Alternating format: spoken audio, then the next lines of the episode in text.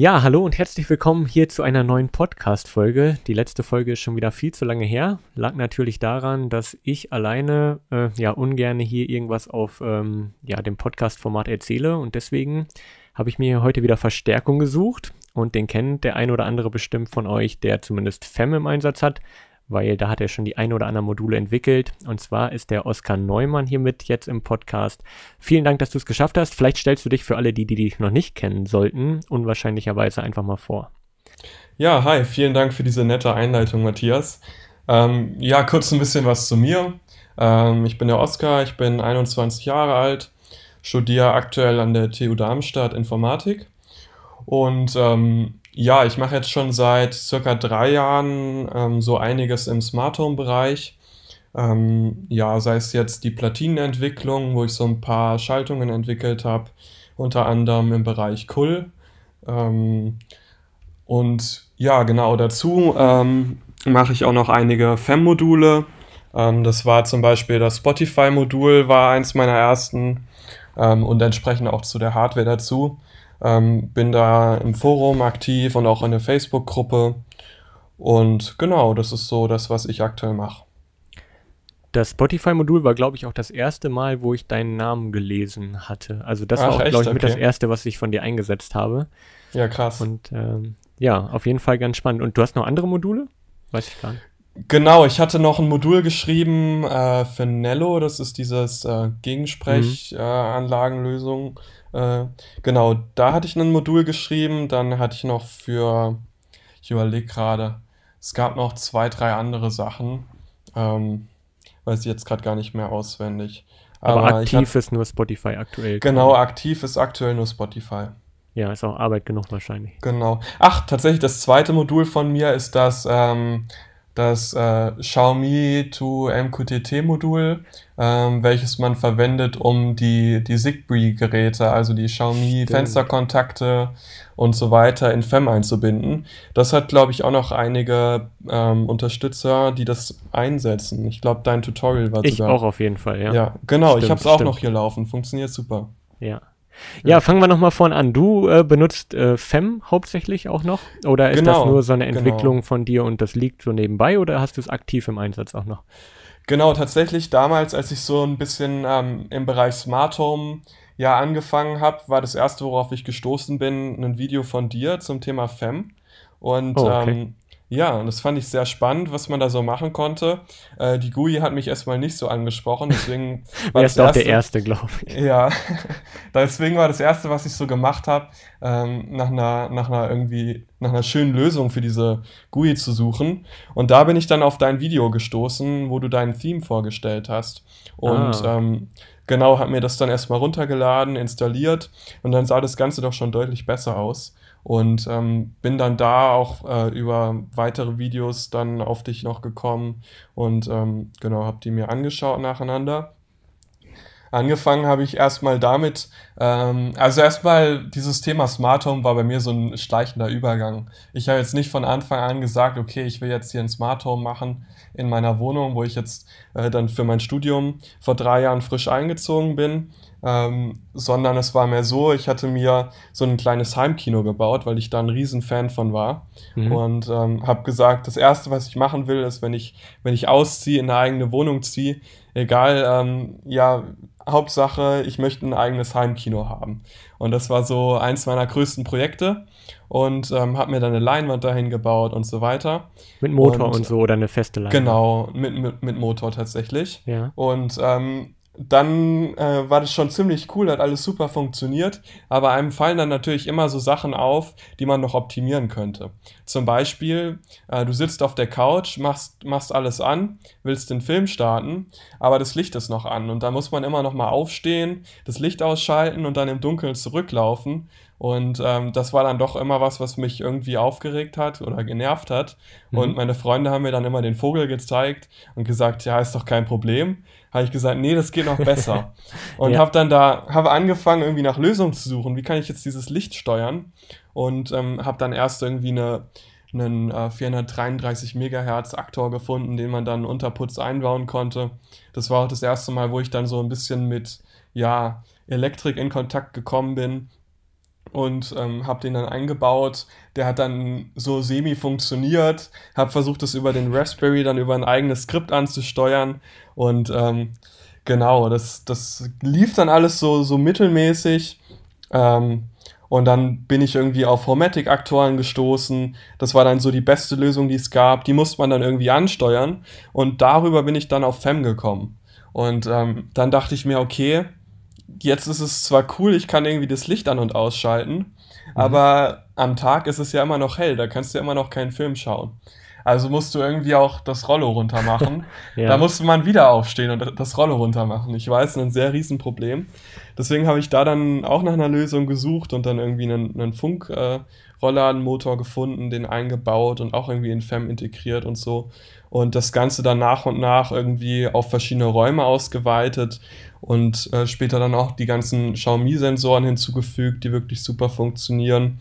Bin da auch schon verschi durch verschiedene Hersteller bezüglich Bewegungsmelder durchgegangen, teilweise auch mit viel Frustration verbunden, ähm, weil die halt nur alle so schlecht funktioniert haben. Das kennst du sicher selbst. Mhm. Dann hast du da verschiedene mit 433 Megahertz, die dann irgendwie nur so jedes zweite Mal klappen. Und es waren dann so die ersten, die, sag ich mal, in 90 Prozent der Fälle gut funktioniert haben ganz am Anfang diese 433 Megahertz Geschichten, die hattest du dann einfach per Fernbedienung noch manuell angesteuert oder hast du da dann schon angefangen irgendwie mit einem Kull oder auf welche Art und Weise hast du die dann eingebunden? Also am Anfang hatte ich sie per Fernbedienung. Dann wollte ich das natürlich irgendwie noch mit, mit äh, der Leinwand verknüpfen. Da hatte ich dann diese Harmony-Fernbedienung. Da wollte ich das dann noch ein, einbauen.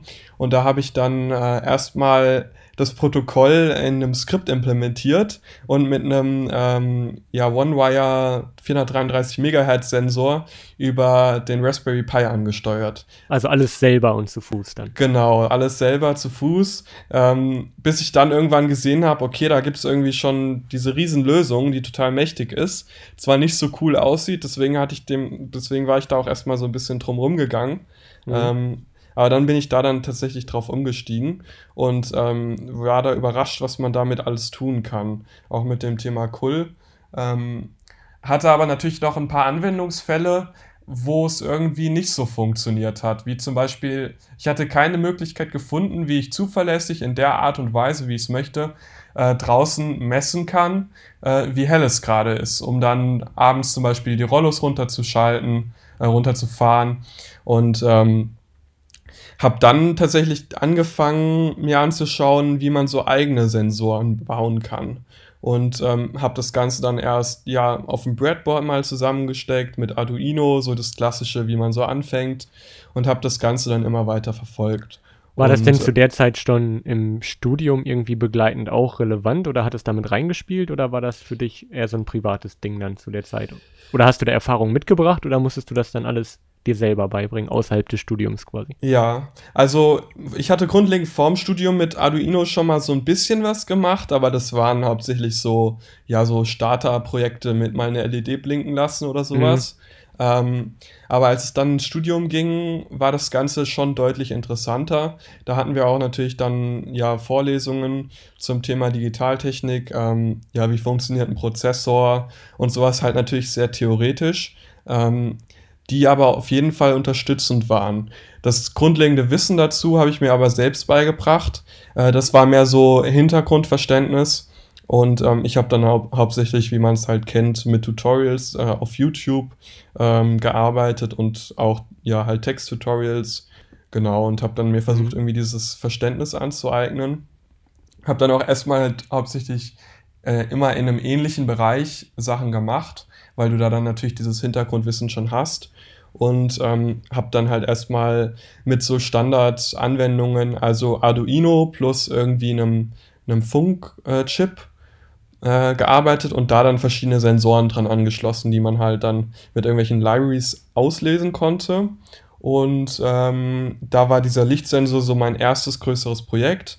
Da habe ich dann verschiedene Iterationen gemacht, habe dann erstmal mit einem Fotowiderstand das Ganze gemessen, das irgendwie übertragen. Da kommt man halt bei so, so einfachen Sensoren schon schnell an viele Probleme, wie zum Beispiel, wie stellt man da die Stromversorgung sicher? Gerade wenn es so ein mobiler Sensor sein soll, hast du da ja schon große Anforderungen dran. dass der Sensor nicht nach einem Monat schon leer ist. Ja, klar. Und ähm, da musstest du dir dann überlegen, wie schaffst du das dann, ja, energiesparend zu implementieren, also entsprechender Funkchip und den, den Mikrocontroller schlafen legen für eine Zeit, dann nur bei größeren, größeren Änderungen senden und so weiter. Und habe das Ganze dann erstmal auf so Lochrasterplatinen aufgelötet Später bin ich dann auch zur eigenen Platinenentwicklung gekommen. Das hat aber mindestens ein Jahr gedauert, bis ich da irgendwie auf den Trichter kam. Ich habe mir mal so vorgestellt, so eine Platine zu entwickeln, das ist außerhalb meiner Möglichkeiten. Dafür musst du ein Unternehmen ja, sein, dafür musst du Tausende von Euros haben, ja, dafür ja. musst du teure Software haben, dafür musst du das studiert haben, dafür musst du äh, alles Mögliche können und musst dann irgendwie eine Fabrik haben, in der du das herstellst. ja, und, so, so denken ja. das aber viele immer noch. Genau. Ja, tatsächlich. Und bis ich dann irgendwie mal ja so ein, ein Video darüber gesehen habe, ähm, wie einer sich selbst Prototypen hergestellt hat, habe ich mir gedacht, wie, wie kann das sein? Und ähm, habe dann irgendwie eine Weile gesucht und dann, ja, bin ich auf diese ganzen Anbieter da ge äh, gestoßen, die dir dann tatsächlich für 5 Dollar PCBs herstellen und sie dir zuschicken aus China. Da habe ich gesagt, das kann doch gar nicht sein und habe das mal irgendwie ausprobiert und es hat tatsächlich geklappt und äh, habe seitdem, glaube ich, keine Lochrasterplatine mehr angefasst. Ja, ja lohnt sich auch ähm, eigentlich nicht.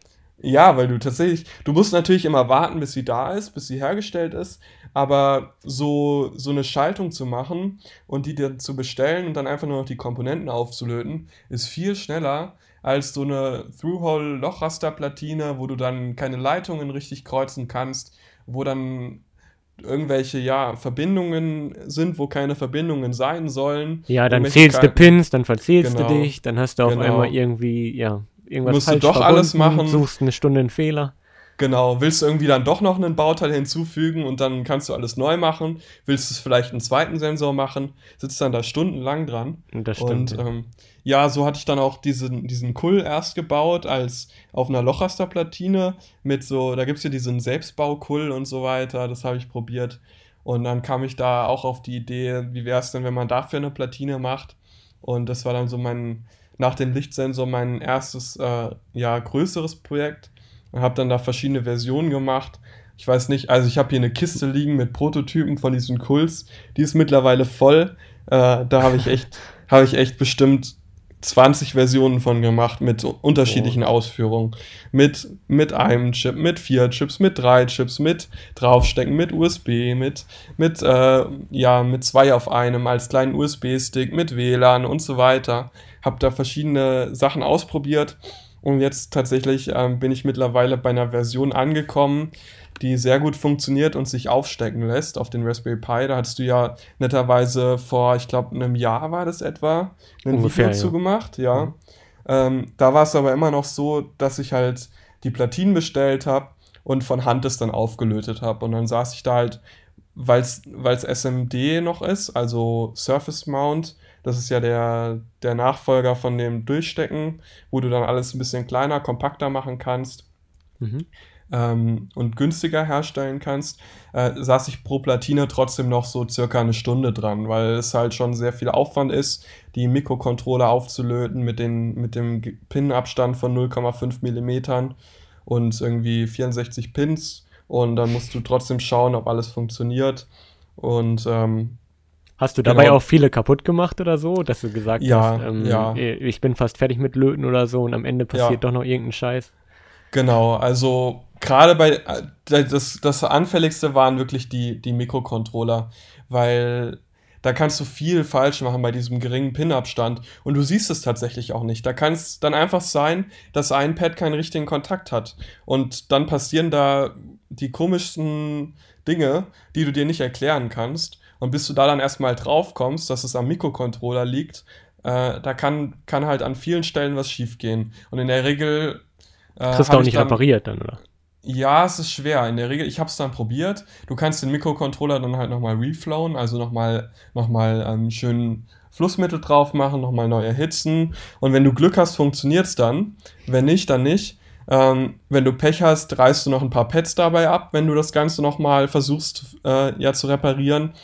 Und da hatte ich dann halt schon einen hohen Ausschuss. Also sage ich mal so 10, 20 Prozent der Platinen, die ich gelötet habe, die gingen dann nicht. Ähm, oh ja, manchmal okay. stellte sich das dann auch erst heraus, wenn man sie eine Weile in Betrieb hatte. Da hatte ich dann ein, zwei Leute, die dann ja ein Problem damit hatten, dass die Platine nicht ging. Ähm, und das war natürlich dann trotz, also trotzdem ein super, super Produkt, weil es gut funktioniert hat. Es war, frustrierend, aber ne? frustrierend, weil es halt viel Arbeit in der Herstellung ist. Du sitzt dann da einen ganzen Tag, zehn Stunden oder so in einen Arbeitstag und am Schluss hast du zehn funktionierende Platinen dabei äh, rauskommen. Und ähm, das war dann, war dann schon viel Arbeit. Es war halt ein Herzensprojekt von mir, deswegen habe ich es gemacht. Aber jetzt, jetzt dachte ich mir, okay, Oskar, jetzt machst du noch mal eine Version, die ein bisschen ja, besser funktioniert, die zuverlässiger ist, die massentauglicher ist und habe dann eine Version gemacht, die wirklich komplett ähm, SMD-basiert ist. Das heißt, vorher hatte ich so kleine, kleine Teilplatinen, die du draufgelötet hast, die auch gut funktioniert haben, aber recht teuer waren und ähm, ja, halt auch ja, schwer in der Handhabung und ähm, ja auch schwer zu beschaffen waren. Also da, da hatte ich dann den, den Herstellern, die dann auch ja anbieten, nicht nur diese Platinen herzustellen, sondern auch zu bestücken, geschrieben, ob die die verarbeiten können. Und die meinen, ja, können sie gar nicht. Ähm, sie brauchen da wirklich eine volle SMD-Version. Das heißt, die Anzahl der Komponenten, die vorher vielleicht so bei 10 Stück lag auf einer, äh, auf einer Platine, ging dann auf einmal hoch auf 60, 70 oder 80 sind, glaube ich, drauf. 80 einzelne Teile, die dann drauf bestückt werden. Mhm. Ähm, das heißt, ein komplettes neues Layout der Platine, was viel komplexer war, weil diese Teilplatinen, die ich selbst äh, die vorher gelayoutet waren, musste ich jetzt selbst layouten. Ähm, ja, und dann kannst du das Ganze halt auch nicht testen, weil es sind diese ganzen Bauteile da, die du per Hand nicht aufgelötet kriegst, weil sie viel zu klein sind. Gerade in Funkanwendungen musst du dann mit, mit millimetergroßen Kondensatoren und äh, ja, Induktoren arbeiten, die du dann auch nicht debuggen kannst. Weil für, um Funkanwendungen zu debuggen, brauchst du extrem teures Equipment. Das heißt, entweder es funktioniert oder es funktioniert halt nicht. Wie, wie wichtig ist denn bei sowas zum Beispiel kennt ja wahrscheinlich jeder diesen CC, wie heißt der, 1101 oder so, diese Platine, die man ja, sich dann ähm, genau. ja einfach kaufen kann. Und damit hast du ja auch angefangen, dass du die da drauf packst quasi. Genau. Ja. Und da ist ja, ich meine, da hast du zu mir, glaube ich, auch schon mal gesagt, dass sogar die Anordnung der Komponenten physisch da irgendwie eine Rolle spielt, wie die auf dem genau. Board dann eben angeordnet werden. Ja. Und das, woher mh. holst du dir dann so ein Wissen? Hast du das dann nachgebaut quasi von den Originalkomponenten mhm. und hast dich mit einem ähm, Mesh-Über dahingesetzt und das dann irgendwie auseinandergerechnet? Oder gibt es da mhm. Datenblätter, die dir das empfehlen? Oder wie gehst du daran? Genau. Ähm, da ist es tatsächlich wichtig, dass du die Anordnung richtig hast. Da spielt nicht nur die Anordnung eine Rolle, du kannst sogar mit der gleichen Anordnung und etwas größeren Komponenten schon deutlich schlechtere Leistungen erzielen. Du musst da wirklich dann schauen, es gibt Datenblätter, also so habe ich es dann gemacht. Es gibt äh, dann die Datenblätter zu dem Chip und äh, es gibt Referenzdesigns von, von dem Hersteller. Und dann schaust du dir das an und da steht dann, gibt es dann 30 Seiten dazu, die dir beschreiben, wie du es richtig machst und vor allem, wie du es falsch machen kannst, was so die häufigsten Fehler sind bei dieser Anordnung. Und da spielen extrem viele Sachen eine Rolle. Auch was zum Beispiel unter diesen Komponenten ist. Wenn du auf der Rückseite da irgendwelche Signaltraces, also Verbindungs, äh, ja, Verbindungen laufen lässt, dann kann das, das auch wieder sehr, kleine Antennen quasi. Genau, dann sind das Antennen. Wenn du die rechteckig drunter laufen lässt und da, da fließt, äh, da laufen Daten drüber in einer bestimmten Taktrate, dann kann das dazu führen, äh, dass du gar kein Signal kriegst oder falsche Signale verschickst oder ja, also da, da kann sehr, sehr viel bei, bei schief gehen bei diesen Funkanwendungen. Die sind sehr sensibel. Du arbeitest da ja im Bereich von Millivolt die da über diese äh, ja, Signale drüber laufen. Mhm. Genau, das heißt, da musst du tatsächlich dann viel nachlesen und ich habe dann lange, lange gesucht, bis ich dann auch ähnliche Projekte gefunden habe, die sowas auch schon mal implementiert haben und ähm, habe das dann äh, ja mal verglichen mit denen und da waren dann, die haben dann tatsächlich Fehler im Referenzdesign gefunden, die bei vielen dafür gesorgt haben, dass es nicht funktioniert hat und dann habe ich das Ganze mal äh, gelayoutet. und mir fünf Prototypen herstellen lassen in China. Das war dann. Die dann schon bestückt waren, auch quasi. Genau, die komplett bestückt waren, weil du kriegst sowas per Hand nicht hin. Ja. Das war dann auch unheimlich teuer. Da habe ich für eine Platine, glaube ich, über 100 Euro gezahlt, weil es halt einfach diese geringe Stückzahl ist. Die kamen dann an und haben nicht funktioniert. Dann musst du natürlich erstmal suchen. Einerseits war es gut, dass es nicht funktioniert hat, weil hätte ich ein paar mehr bestellt gehabt, dann wäre natürlich äh, der Schaden größer gewesen. Und das ist ja der Sinn ja, eines klar. Prototypens, die Fehler zu finden.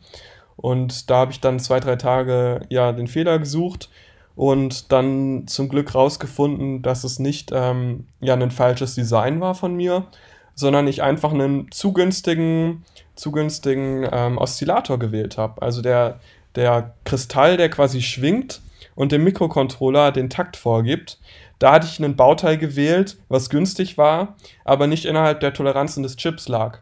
Und somit konnte diese Funkanwendung, die einfach sehr sensibel ist, weil es da ja im Bereich von 868 Megahertz, das muss natürlich ho äh, muss hochfrequent, passen, ja. da muss der Takt passen und zwar auf die Mikrosekunde genau und nicht auf, keine Ahnung, ein paar Millisekunden. Ja, da war, war einfach der Takt nicht genau genug. Wie findet und, man denn sowas bitte raus? Ja, das war tatsächlich dann einfach nur durch Probieren, weil äh, ich habe mir das dann angeschaut mit dem Software-Defined Radio, damit kannst du ja so ein bisschen Signale mhm, am PC mhm. darstellen. Und da war dann, war dann das Funksignal da. Und da dachte ich mir, okay, was, was ist daran jetzt falsch? Warum wird es nicht angenommen? Warum reagieren meine ganzen Geräte nicht darauf? Und ähm, ja, dann habe ich halt überlegt, woran könnte es liegen? Ja, es könnte irgendwie Timing sein. Und habe dann mal von, von so einer Beispielplatine, die funktioniert hatte, dann den Chip ausgetauscht, also den, den Oszillator. Und dann hat es funktioniert auf einmal. Und so bin ich dann. Das hast du per Hand dann tauschen können, oder wie? Das konnte ich per Hand tauschen, gerade so, ja. Also das war dann noch ein Bauteil, was ein bisschen größer war und wenn der Rest, wenn du dir sicher sein kannst, dass der Mikrocontroller wenigstens richtig aufgelötet wurde, dann, dann kannst du sowas auch machen, ja. Und ähm, genau, das war dann mein aktuellstes Projekt, was ich gemacht habe. Und das habe ich dann auch nach, nach wochenlangen Hin- und Herschreiben mit den, mit den Manufacturern da in China. Äh, die, die haben dann natürlich viele Fragen. Du musst denen alles genau erklären, was wohin kommt, wie es gedreht wird. Dann haben die vielleicht nicht die passenden Bauteile da, die du brauchst, weil sie gerade nicht auf Lager sind. Und dann musst du da wieder Lösungen finden. Ähm, dann, genau, dann habe ich mit denen hin und her geschrieben und jetzt final eine Lösung gefunden und da jetzt mal ein paar Platinen in größerer Stückzahl bestellt ähm, musste da auch natürlich in Vorleistung gehen. Und ähm, die sind jetzt vor, ich glaube, drei, vier Wochen bei mir etwa angekommen. Und da hatte ich zum Glück das Glück, dass sie aus, dass ich sie aufgesteckt habe und sie haben einfach funktioniert. Und das war natürlich ein schönes Gefühl, weil es diese riesige Blackbox war. Ich wusste nicht, klappt es oder klappt es nicht. Und wenn es nicht klappt, kannst du es auch nicht ändern bei so einer großen Stückzahl. Ja. Dann sitzt du wieder tagelang da und versuchst es irgendwie wenn es ein größerer Fehler ist, dann kannst du es einfach halt in Müll werfen. Ja, ich stelle mir das immer vor, ich meine, man hat ja so als Einzelperson und Privatperson mhm. dann auch ja viel eingeschränktere Möglichkeiten. Du hast ja kein Klar. Labor oder so, genau. wo du mit, äh, was weiß ich, für Gerätschaften, ich meine, mhm. damit du die 868 Megahertz auseinandernehmen kannst. Genau. Kann, ja, musst du Oszilloskop und so. Ich meine, du, dann Software-Defined Radio, du musst ja mhm. alles Mögliche investieren, damit du erstmal genau. so eine rudimentäre ja, Testumgebung überhaupt schaffen kannst, um sowas rauszubekommen. Das ist ja schon. Das extrem. stimmt, ja. Ja, also ich habe auch angefangen bei mir tatsächlich mit, mit einem Lötkolben im, auf meinem Küchentisch.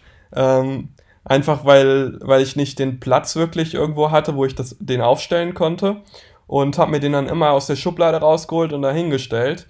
Man sieht tatsächlich auch, wenn man, wenn man auf meinen Küchentisch äh, schaut, einige ja, Brandflecken, wo ich dann irgendwie zu lange mit der Heißluft drauf war oder irgendwie sowas.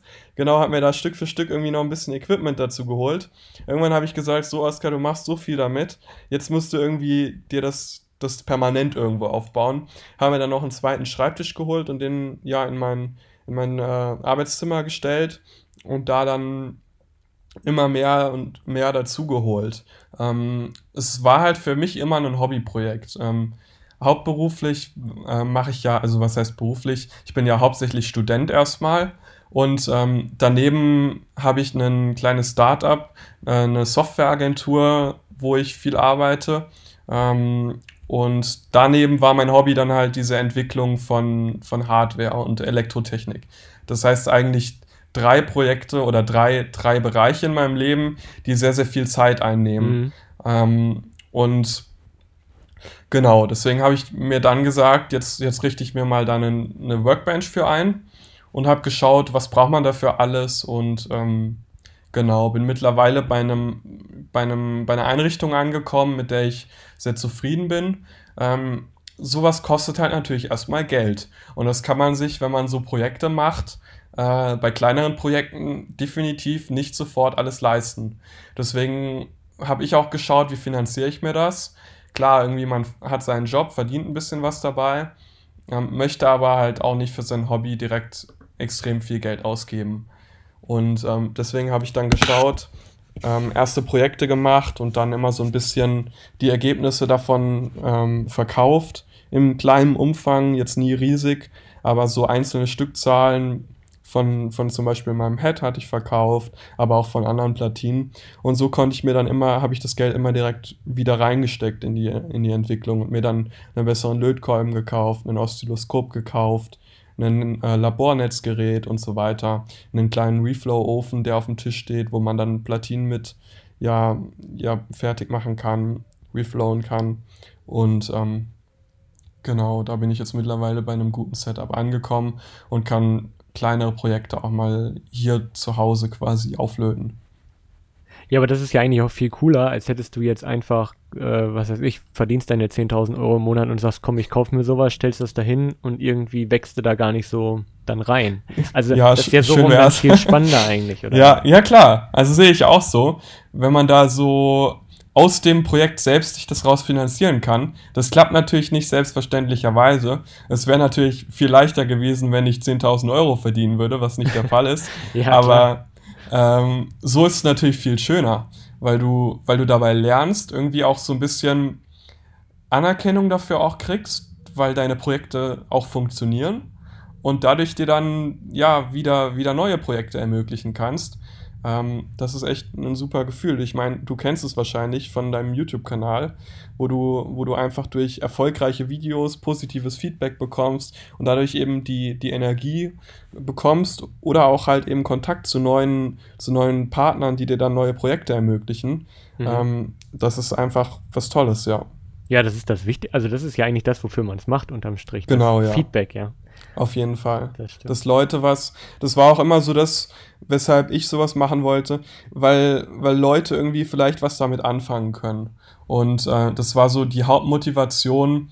Natürlich einerseits, ich wollte irgendwie unabhängig sein und eigene Projekte ermöglichen, die vielleicht auf dem Markt so nicht existieren. Das war ja so die Grundmotivation, aus der es entstanden ist. Aber dann auch darauf folgend eben, dass sowas dann auch anderen Leuten was nützen kann. Ähm, ja, gerade kennst du ja von deinen YouTube-Videos, die machst du ja hauptsächlich, um eben anderen Leuten irgendwie einen Mehrwert zu bieten. Und ähm, genauso war das bei mir dann eben auch mit der Hardwareentwicklung. Ich wollte irgendwie eine Platine machen, äh, die ich dann Freunden geben kann oder ja auch eben anderen Leuten, die daran interessiert sind. Und tatsächlich ist es so, wenn du dir meine Freunde anschaust, die haben mittlerweile so viel Hardware von mir bei sich rumfliegen. wenn du da durch die Wohnung gehst, hängt da ein CO2-Sensor von mir und da hängt irgendwie ein selbstgebauter Fensterkontakt, der irgendwie eine besonders hohe Funkreichweite hat, weil, weil man damit dann den Briefkasten auch auf größere Distanz detektieren kann oder verschiedene andere Sachen. Natürlich auch der Head ist bei allen im Einsatz. Ähm, das ist echt ein tolles Gefühl, wenn du dann bei denen zu Besuch bist und dann die ganzen Dinge von dir siehst, die dann gut funktionieren und wirklich zuverlässig sind. Das ist echt super. Ja, auf jeden Fall. Genau. Echt cool. Nee, finde was ich auch besonders beeindruckend finde eigentlich an der ganzen Geschichte ist jetzt, ich meine, dann hattest du Probleme, kriegst den ersten Head dann und dann funktioniert der nicht. Mhm. Ich meine, ja. viele würden dann einfach sagen, komm, äh, vielleicht ist es einfach eine Nummer zu groß für mich, ich schmeiß das jetzt irgendwie alles hin.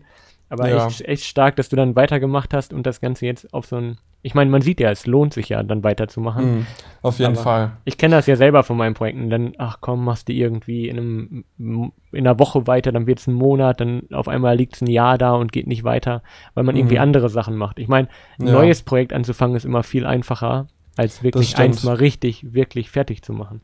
Das stimmt tatsächlich. Also dieses, dieses Durchhalten, weitermachen und probieren, auch wenn es nicht klappt, egal wie frustrierend es ist, das ist tatsächlich was, was einem ja im Leben sehr viel hilft und sehr viel weiterbringt. Das muss, muss man auch erst lernen. Das hängt auch von dem Projekt ab, ob man es schafft. Ich habe auch schon viele Projekte einfach ja dann nicht gemacht, weil, weil eben dieser Durchhaltewillen funktio nicht funktioniert hat oder nicht da war. Da muss man die Motivation für haben.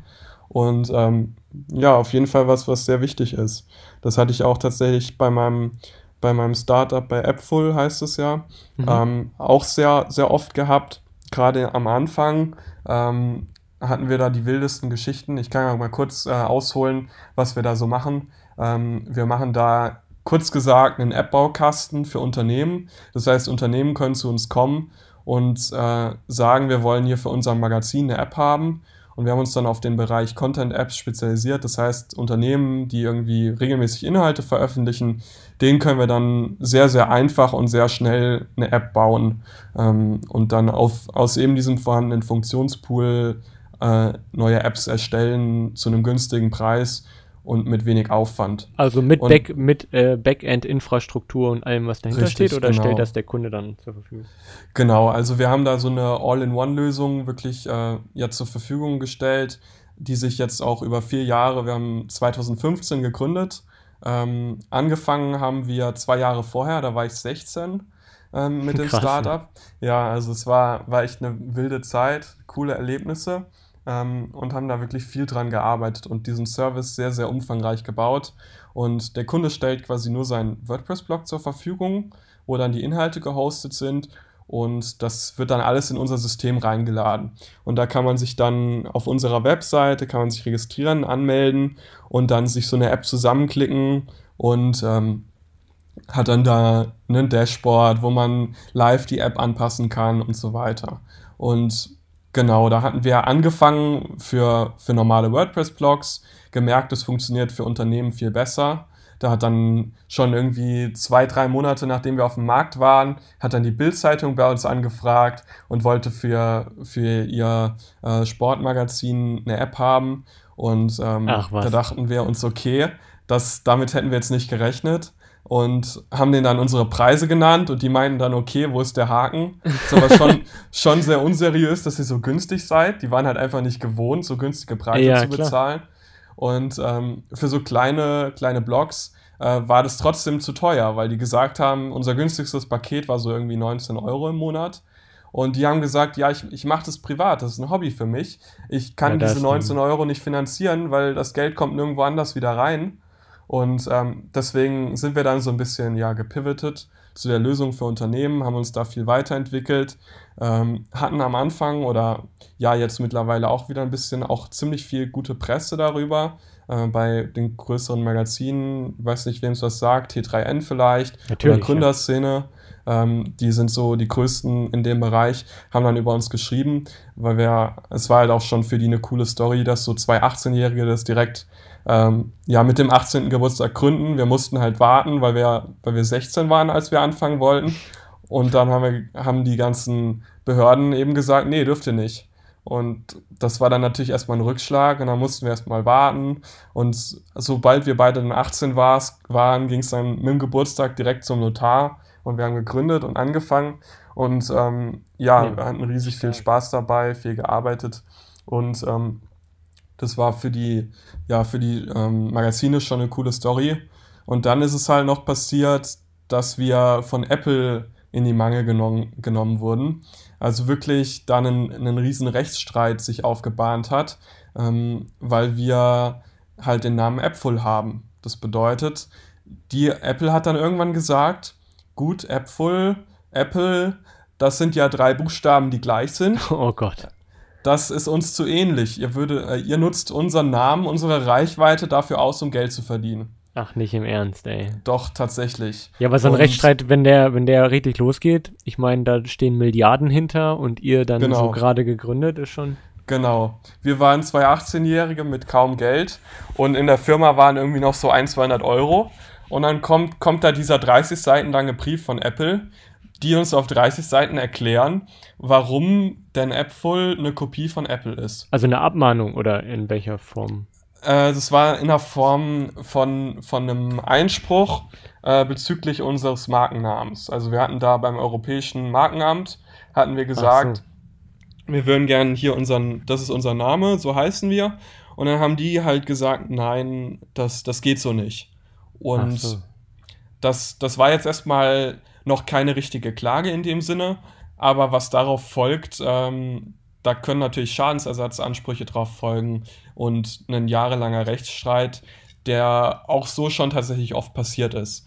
Ähm, das hat, hat bei diesen großen Firmen ein System, die schauen halt, was ist neu auf dem Markt, ähm, was für Firmen gibt es da, welche haben sich kürzlich angemeldet und alles, was irgendwie auch nur zu 30, 40 Prozent ähnlich ist, wird sofort vom Markt entfernt. Also die haben ja unendlich viel Geld, die haben unbegrenzte mhm. Ressourcen. Mhm. Und ja. wenn dann so eine Riesenfirma da ankommt, dann hören die meisten einfach sofort auf. Also die, ja, ich meine, die, haben, die haben ja wahrscheinlich ja. Templates für ihre Schreiben, drücken genau. auf den genau. Knopf und dann ist das Thema ja. durch und auf der anderen Seite genau. fällt wer vom Stuhl, so ungefähr. Richtig, genau. Und selbst wenn auf der anderen Seite nicht sofort nachgegeben wird, dann ziehen sie es halt bis in die höchste Instanz. Ist denen ja egal. Kostet ja nichts. Ja, kost, kostet die nichts, das ist Portokasse. Und du selbst hast dann da Rechtsanwaltskosten in Höhe von 100.000 Euro, bis es in der Instanz ist. Selbst wenn du Rechts Recht bekommst, gehen die einfach in Revision und halten dich da halt mit langem Atem in Schach. Und ähm, in der Zeit kannst du ja auch nicht wirklich, nicht wirklich arbeiten, weil du ja die ganze Zeit dieses Damoklesschwert ja, über dir schweben hast. Die und du keine Ahnung schon, hast. Ja. Genau, du hast keine Ahnung, wie es ausgeht.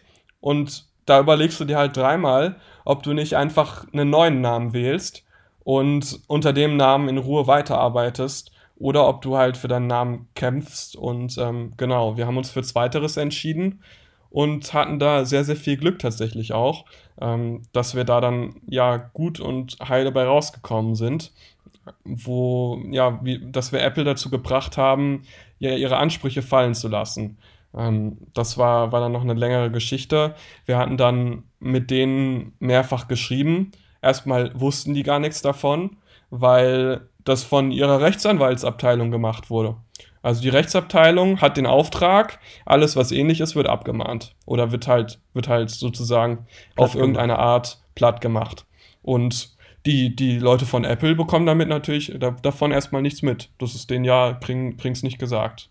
Und ähm, dann haben wir da verschiedene Briefe hingeschrieben an ja immer höhere Instanzen bei Apple und haben denen geschildert, hier Apple, ihr seid diejenigen, die immer sagen, be different, think differently und man soll seine eigenen Projekte wie, äh, ja, verwir verwirklichen, man soll an Träume glauben, man soll an Ideen festhalten und so weiter. Wir sind zwei 18-Jährige und das, was ihr da abzieht, ist doch eigentlich voll gegen das, was ihr immer predigt. Ja. Und ähm, ja, irgendwann nach drei, vier Monaten haben wir tatsächlich dann eine Antwort erhalten und vorher war dann immer, immer nur Stillschweigen.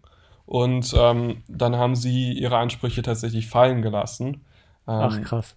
Ja, das war tatsächlich was, was uns selbst auch ein bisschen natürlich auch überrascht hat. Wir hatten es gehofft, aber sowas ist in der Vergangenheit noch nicht wirklich vorgekommen. Da musste erst bei ähnlichen, ähnlichen Fällen musste dann ein Medienrummel erst gemacht werden, wo es dann durch die Zeitung, durch die Presse ging, äh, mhm. Fernsehreportagen dazu gab, ähm, wo dann irgendwie ein Café auf den Namen verklagt wurde. Oh ähm, Gott. Genau. Du hast schon die, ganz schön viel mitgemacht, ey, dafür, dass ja. Du, ja gut, wenn du so früh gründest, dann, naja. Also da ist schon, sind schon ein paar Sachen passiert. Mittlerweile haben wir da zum Glück nicht mehr so die Probleme. Ähm, und wir sind da ein bisschen etablierter am Markt. Auch erstmal keine Rechtsstreit mehr. Genau, aber da ist schon so einiges passiert, was, was wir mit der Firma durchgemacht haben. Genau, diese ganze Hardwareentwicklung war immer so ein privates Hobby von mir, was ich als, als Ausgleich zu dem allen gemacht habe ja, es macht auch weiterhin sehr viel Spaß, da bin ich weiterhin dran und weiterhin an neuen Projekten. Ja, um das Thema kurz einmal im Kreis wieder zu schließen. Ich meine, du entwickelst jetzt noch nebenbei Apps. Warum gibt es von dir keine vernünftige Fem-App? Ja, das ist natürlich eine gute Frage. Ich hatte es mir auch schon oft angeschaut. Ähm, hatte, war auch schon quasi dabei, eine Fem-App zu entwickeln. Habe gesehen, es gibt da auch schon eine Fem-App.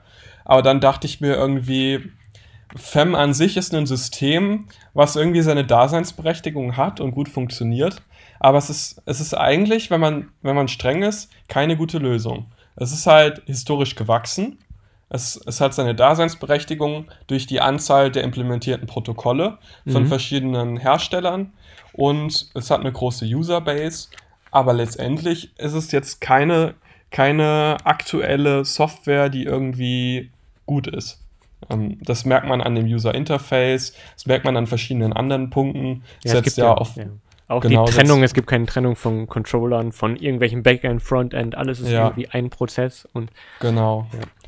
Das ist auch, ist auch ja in Perl geschrieben und so weiter. Es ist, es ist ein historisch gewachsenes Projekt. Es war ja irgendwie, glaube ich, mal ein privates Projekt, was dann der Rudolf König heißt er, glaube ich, weiterentwickelt mhm. hat und dann immer weiter drauf aufgebaut wurde und neue Plugins geschrieben wurden und so weiter.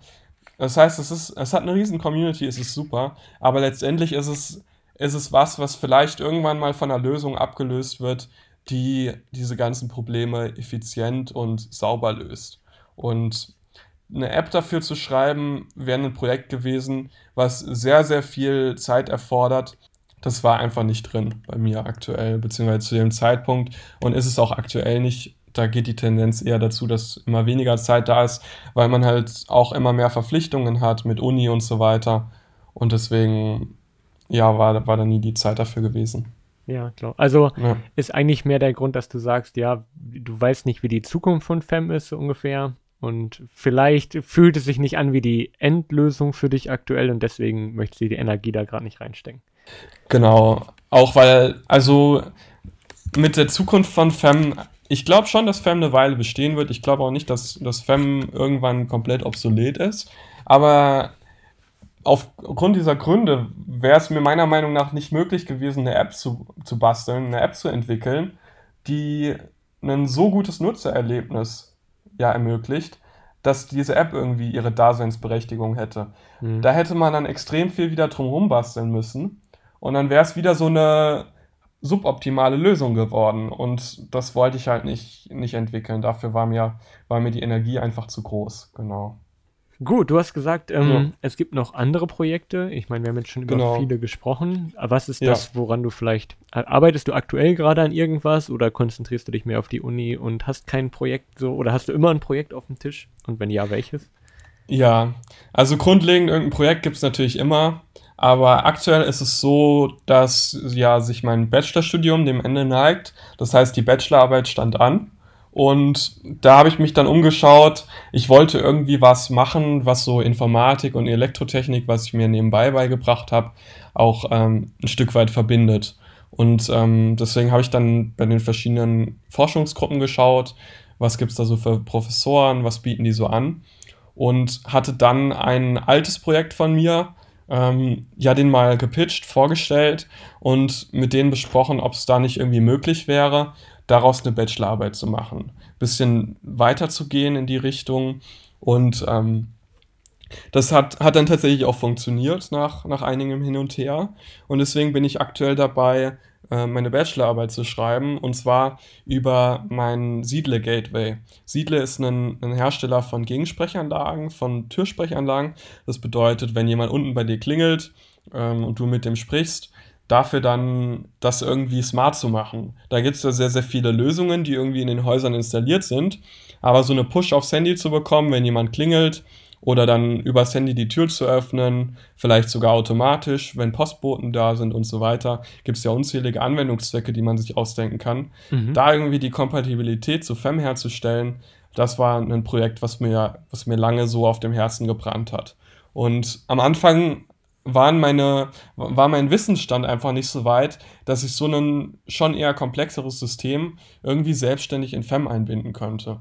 Weil so was, so einen fertigen Sensor auszulesen und dann sowas zu reverse engineeren, das ist halt schon ein, ein Riesenunterschied. Da habe ich dann angefangen, habe mir dann deswegen auch mein Oszilloskop gekauft, um überhaupt zu sehen, was, was passiert da in diesem Gerät, was, was geht da ab.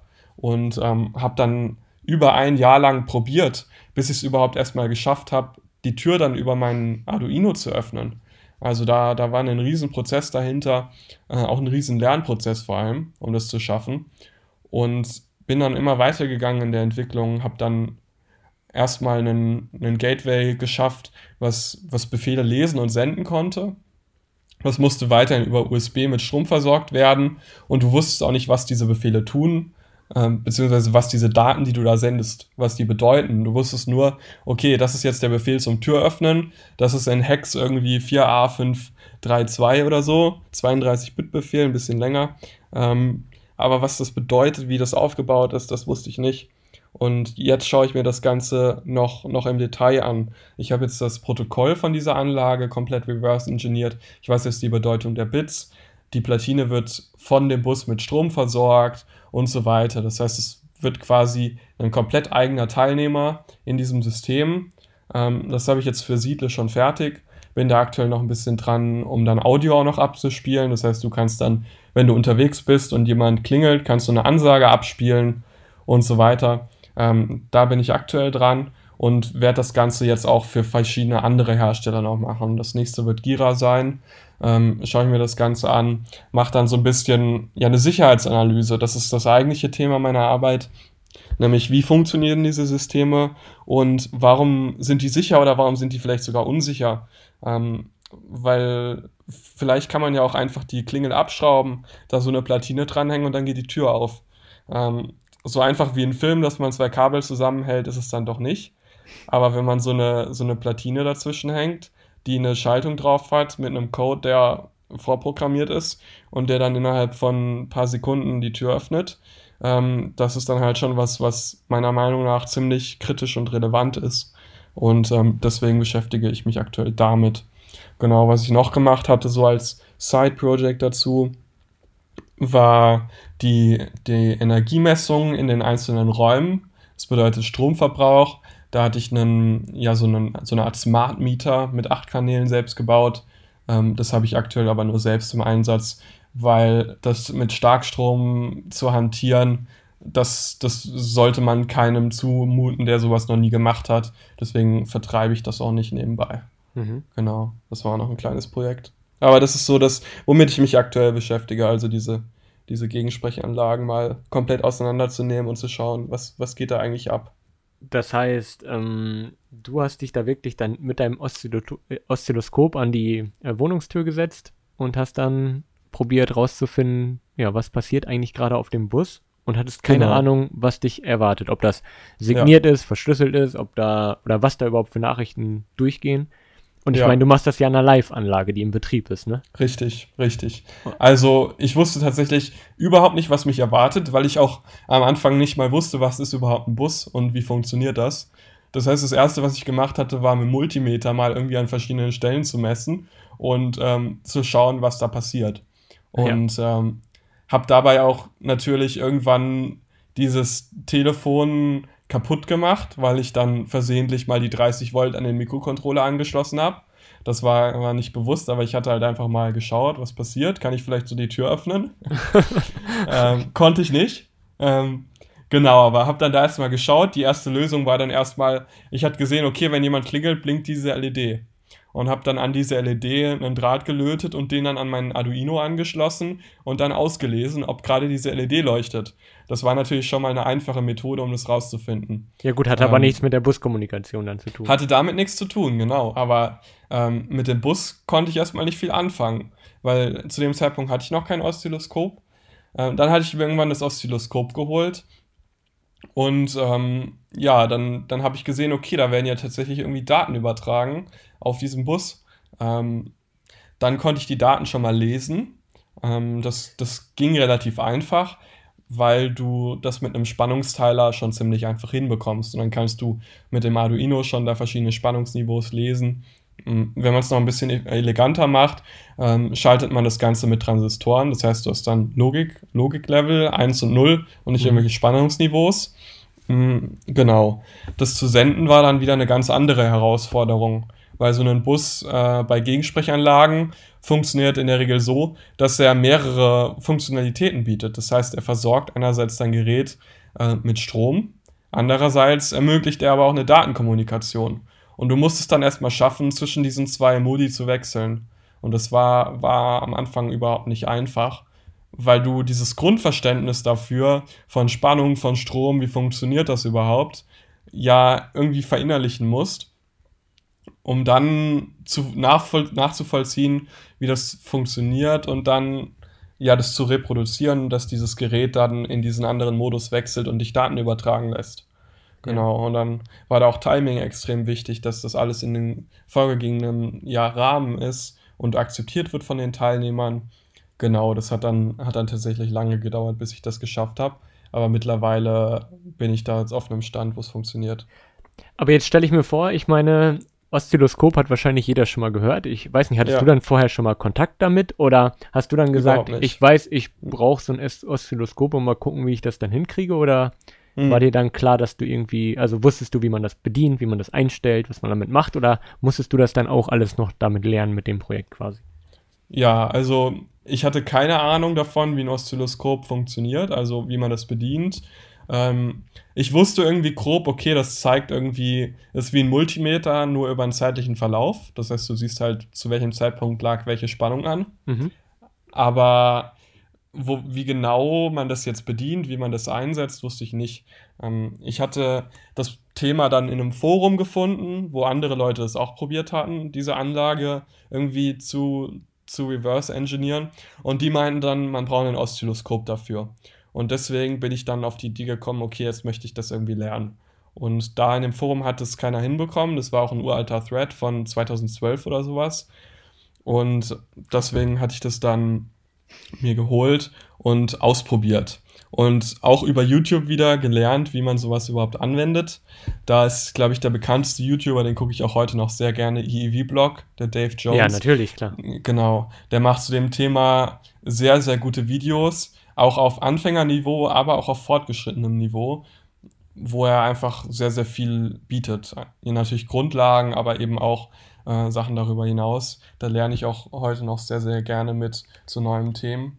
Und genau, das ist, darüber bin ich dann so ein bisschen drauf gekommen. Und ich finde, es ist auch die beste Art, wie du neue Dinge lernen kannst, über so Projekte, wo du dann ja autodidaktisch mal verschiedene Sachen ausprobierst und dafür kriegst du eigentlich erst das Verständnis. Wenn du sowas nur in einem Video alleine siehst oder irgendwo liest, dann denkst du dir vielleicht, okay, habe ich verstanden. Aber wenn du dann sowas mal selbst bauen sollst, dann sitzt du dann da und überlegst, okay, wie klappt ja, das jetzt? Klar. Ja. ja, was ich mir halt, ich meine, das ist ja so wie, wenn du jetzt vor so einem Berg stehst, der irgendwie mhm. in den Wolken ist und du hast keine Ahnung, wie hoch dieser Berg eigentlich ist. Du, also du weißt ja genau. nie, wirst du jemals überhaupt oben ankommen und Richtig schaffst du es überhaupt, irgendwie eine Lösung dahin zu bekommen? Also, wenn, mhm. ich, wenn ich jetzt hier eins gelernt habe in der letzten Stunde, dann auf jeden Fall, dass du viel Durchhaltevermögen und äh, Energie für sowas aufbringen kannst. Also echt stark, großen Respekt davor. Ja, vielen wirklich Dank. Cool. Nee, echt mega Projekte. Also finde ich wirklich beeindruckend, wie man dann auch wirklich so von Null startet, weil gerade zu dieser Siedleranlage, ich glaube nicht, dass man ja. dazu Dokumentation findet, Nein. wie was welches Bit oder in welcher Reihenfolge oder was mhm. welche Reihenfolge überhaupt bedeutet. Mhm ich meine, dann beschäftigt, auf so einem Bus beschäftigt man sich ja dann auch mit Kollisionsmanagement oder so vielleicht ja. und all so ein mhm. Zeug hinten dran. Das ist schon mhm. wirklich, wirklich, nee, Hut ab, was da alles hinten Vielen Dank, ja. Ja, das ist tatsächlich, da lernt man, lernt man immer neue Dinge. Also komplett verstehen, dass bis man dahin ist, da bin ich, glaube ich, auch noch nicht. Mir fehlen von den 32 Bit auch noch irgendwie 3, 4 Bit, wo ich noch nicht genau weiß, was sie tun. Ich weiß, wie ich sie setzen muss, damit es klappt, aber wenn sie anders gesetzt sind, keine Ahnung, was dann passiert dann stirbt irgendwie der Bus und alle Geräte gehen auf einmal aus und sowas. Ähm, da muss ich noch ein bisschen experimenti experimentieren, genau. Aber ansonsten, ja, da lernt man tatsächlich sehr, sehr viel bei. Und wenn du jetzt sagst, das ist jetzt so dein aktuelles Projekt, damit ist der Neumann-Kull, den du äh, mal ins Leben gerufen hattest, der ja auf einem sehr soliden Level ist gerade, ist der damit jetzt abgeschlossen oder gibt es da noch weitere Projekte, was du damit vorhast? Also der Neumann-Kull ist jetzt erstmal ein Projekt, also dieser, dieser Pi-Head zum Aufstecken. Mittlerweile kann man ihn auch über USB anschließen, ähm, was auf einem Stand ist, der funktioniert. Also ich habe ihn jetzt äh, in, in, einer, in einer bestimmten Stückzahl hier rumliegen. Ähm, wenn Leute daran interessiert sind, biete ich den auch noch an. Ähm, der wird auch erstmal fortgeführt. Ähm, aber so, an sich funktioniert er jetzt erstmal. Ähm, ich hatte dann jetzt noch äh, eine Version, die mit WLAN funktioniert. Ähm, die habe ich grundlegend auch fertig. Das heißt, wenn, wenn man daran interessiert ist, den ganzen vielleicht man hat beispielsweise seinen Pi irgendwo im Keller stehen und möchte jetzt Geräte zwei, drei Stockwerke drüber ansteuern, dann funktioniert das natürlich nicht so gut. Ähm, da ist es dann besser, wenn man, wenn man so einen Kull irgendwo mobil stehen hat in dem Umfa Umkreis, wo er eben auch senden soll und empfangen soll. Mhm. Und ähm, da hatte ich dann noch eine Lösung entwickelt, dass man eben das Ganze autark über WLAN einfach anschließt und dann in FEM einbindet. Und das Ganze dann genauso funktioniert, wie wenn wie wenn es aufgesteckt wäre, genau. Und ähm, die, die Lösung, die zwei biete ich jetzt noch an, also über USB und Aufstecken, beziehungsweise über WLAN. Ist aber genau das gleiche Gerät, nur anders erweitert. Ist genau das, ist genau das gleiche Gerät, nur in der aktuellen Version ähm, kann man eben, muss man sich für eins entscheiden. Also sobald der WLAN-Chip drauf ist, funktioniert die serielle Schnittstelle zum Draufstecken eben nicht mehr. Mhm. Das heißt, man muss es dann entweder über WLAN oder über, über USB betreiben, ähm, aber Aufstecken funktioniert dann nicht mehr. Ja, stark. Und äh, weitere Projekte in Richtung, weiß nicht, den noch zu erweitern? Mit Zigbee ja. oder mit, mhm. keine Ahnung, was gibt es noch, Bluetooth oder was auch immer man da irgendwie noch mit draufpacken Genau. Könnte. Da könnte man noch so einiges mit draufpacken. Ich hatte eine Weile überlegt, ähm, vor allem diesen CC äh, 231 oder wie der heißt, also diesen, diesen Zigbee-Stick. 2531, ähm, ja. 2531, genau, danke. Ähm, den irgendwie mit drauf zu packen. Ähm, das war ja auch, ich war ja tatsächlich auch derjenige, der das Ganze so mit ins Leben gerufen hat. Ähm, das war auch ein kleines Projekt von mir, weil ich eben nicht mehr dieses Gateway verwenden wollte, dieses, dieses Xiaomi Gateway, sondern ich wollte das Ganze irgendwie äh, ja, in FEM bringen, ohne das Gateway. Und ich hatte dann ein Video auf YouTube entdeckt, was irgendwie auch drei, vier Jahre alt war, wo es jemand geschafft hat, so Zigbee-Geräte über so einen, so einen Debugger-Stick, über so einen Sniffer ist das ja eigentlich, für Analysezwecke, für Forschungszwecke, mhm. ähm, über den dann einzubinden. Und dann hatte ich mir das Ganze mal aus China bestellt und dann mir so einen Debugger von einem Freund ausgeliehen, der den flashen konnte mit einer Firmware und hatte da rum experimentiert und so weiter und hat es dann irgendwann tatsächlich geschafft, diese Xiaomi-Geräte einzubinden und ähm, habe dann ein Modul für FEM für geschrieben und dann hattest du, glaube ich, ja auch ein Video zu gemacht, tatsächlich, irgendwann. Genau. Ähm, mit, mit meiner Bridge-Lösung, die dann das Ganze einbinden konnte. Äh, da war dann die Nachfrage extrem groß. Ich war dann selbst überrascht, wie viele Leute dann äh, auch in, im Forum, in, auf Facebook diese Zigbee-Sticks dann äh, verkauft haben. Ja, ist heute noch so. Also ist, ist jetzt, heute ich meine, das so, ist ja. jetzt sechs, sieben Monate bestimmt her und es ist immer, genau, es ja. reißt nicht ab. Also die Leute wollen es wird eher immer, immer mehr. Ja. ja, ja, ist auch eine super Lösung, ähm, weil man auch viel mehr Geräte als mit dem Gateway pairen kann. Man kann da extrem viel machen, auch Repeater und so weiter. Genau, ich habe mittlerweile, glaube ich, so 50 oder 60 äh, Zigbee-Geräte bei mir, also Sensoren im Einsatz. Oh. Ähm, ja, ich habe auch drei verschiedene Netze aufgespannt und so weiter, um da die beste Performance rauszukriegen. Ähm, Genau, das ist, also da, da das ist echt super, das, das äh, Ganze. Ähm, es wurde, wurde die Nachfrage war extrem groß und da kamen dann immer mehr Leute. Ähm, da konnte ich das einfach nicht mehr handeln, diese ganzen Nachfragen und äh, Issues auf GitHub. Und deswegen habe ich mit einem anderen, äh, der parallel genau das gleiche entwickelt hat, allerdings nicht im Kontext von FEM, sondern im Kontext von IO Broker war das, glaube ich, ähm, habe ich mich dann zusammengetan und ähm, wir haben dann unsere Repositories auf GitHub gemerged und jetzt läuft das Ganze eben unter diesem einen bekannten Projekt Zigbee to MQTT. Also er hat es dann von Xiaomi sogar noch erweitert auf die ganzen anderen Zigbee-Geräte wie Philips Hue und so weiter. Und ähm, ja, mittlerweile ist es ziemlich groß geworden und es sind sehr, sehr viele bei der Entwicklung mit dabei. Äh, ich mache jetzt nur noch das FEM-Modul, ähm, weil so dieser grundlegende Kern abgeschlossen ist. Ja, das war auch was, was ziemlich cool lief.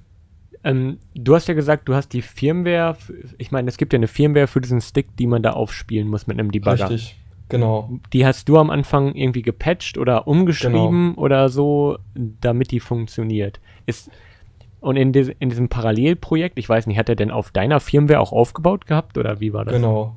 Ähm, also meine Firmware wurde von ihm dann tatsächlich auch bis vor kurzem als die Firmware referenziert. Also es gab da verschiedene Versionen.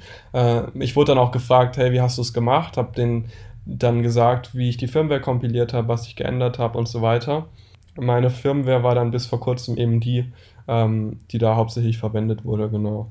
Ähm, mittlerweile gibt's da, sind die viel tiefer drin, die haben sich da echt sehr, sehr lange mit beschäftigt, mit diesen Firmwares und äh, mit äh, Routern und Repeatern und allem möglichen äh, Zubehör dazu. Da gibt es natürlich neue Firmwares, die auch viel mehr Features haben. Ähm, deswegen ist da meine nicht mehr die, die ver verwendet wird. Aber genau. Aber deine ist immer noch die, die auf meinem Gerät läuft, auf jeden Fall. Ich habe Ja, noch, ich genau, hab noch nicht wieder aktualisiert. Ich meine, es läuft und ich Ja. sehe da keinen Grund drin, aktuell das nochmal Genau, anzufassen. Das stimmt tatsächlich. Also die ist, die, die am Anfang, die hattest du am Anfang in deinem Video auch verlinkt, die haben auch sehr viele noch laufen. Ähm, sie funktioniert auch sehr zuverlässig und gut. Mittlerweile gibt es einfach neuere. Aber wenn es funktioniert, ähm, zu upgraden, lohnt sich nicht wirklich, weil man wirklich wieder alle Geräte neu pairen muss. Und das ist bei diesen Xiaomi-Geräten, braucht man ja teilweise 30 Sekunden, eine Minute für ein Gerät, bis es dann komplett ausgelesen ist von dem Stick. Mhm. Ähm, ja, ist viel, viel Aufwand. Aber ich dachte, die Sticks wären austauschbar, weil das ja in so eine Datenbank geschrieben wird. Ich dachte, das wäre nur das Interface quasi. Nee, tatsächlich wird auch auf, den, auf dem Chip selbst wird, wird die Geräte-ID und das Pairing und die ganzen Informationen gespeichert. Diese Datenbank selbst ist dann nur, um die IDs dann zuzuordnen ähm, für zu Ach den so. Nachrichten. Ja, also es funktioniert leider nicht, einfach die, den Stick auszutauschen, du musst es dann neu pairen. Und die ganzen Geräteinformationen kriege ich von dem, ich meine, der liegt ja in irgendwie einem äh, ja, schreibbaren Speicher auf dem Stick. Ja. Den kriege ich da aber nicht runter und kann die Datenbank irgendwie migrieren auf eine neue Hardware oder so. Die liegen da irgendwo drin. Man kann die sicherlich auch auf, auslesen, aber bisher hat sich noch keiner die Mühe gemacht zu schauen, wo liegen die, kann man die auslesen und kann man die irgendwie übertragen. Äh, es wäre sehr, sehr viel Aufwand. Ähm, deswegen ist einfach die aktuelle Lösung Neupern. Okay, krass. Und Ja. wenn ich eine neue Firmware aufspiele, wird das, der Teil mit überschrieben quasi dann. Genau, ja. Der Teil wird mit überschrieben dann. Ähm, ist leider so. Das funktioniert tatsächlich auch nur so, weil diese ganzen Informationen eben in dem Stick, in dem Chip vorgehalten werden müssen. Der hat auch nur einen begrenzten RAM. Das ist auch das, was diese Gerätelimitierung hervorruft. Am Anfang war die bei 20 Geräten irgendwo. Ich hatte dann eine Firmware so gepatcht, dass man 48 Geräte äh, joinen kann. Ähm, ja, mittlerweile ist es je nach Firmware irgendwo in der Mitte.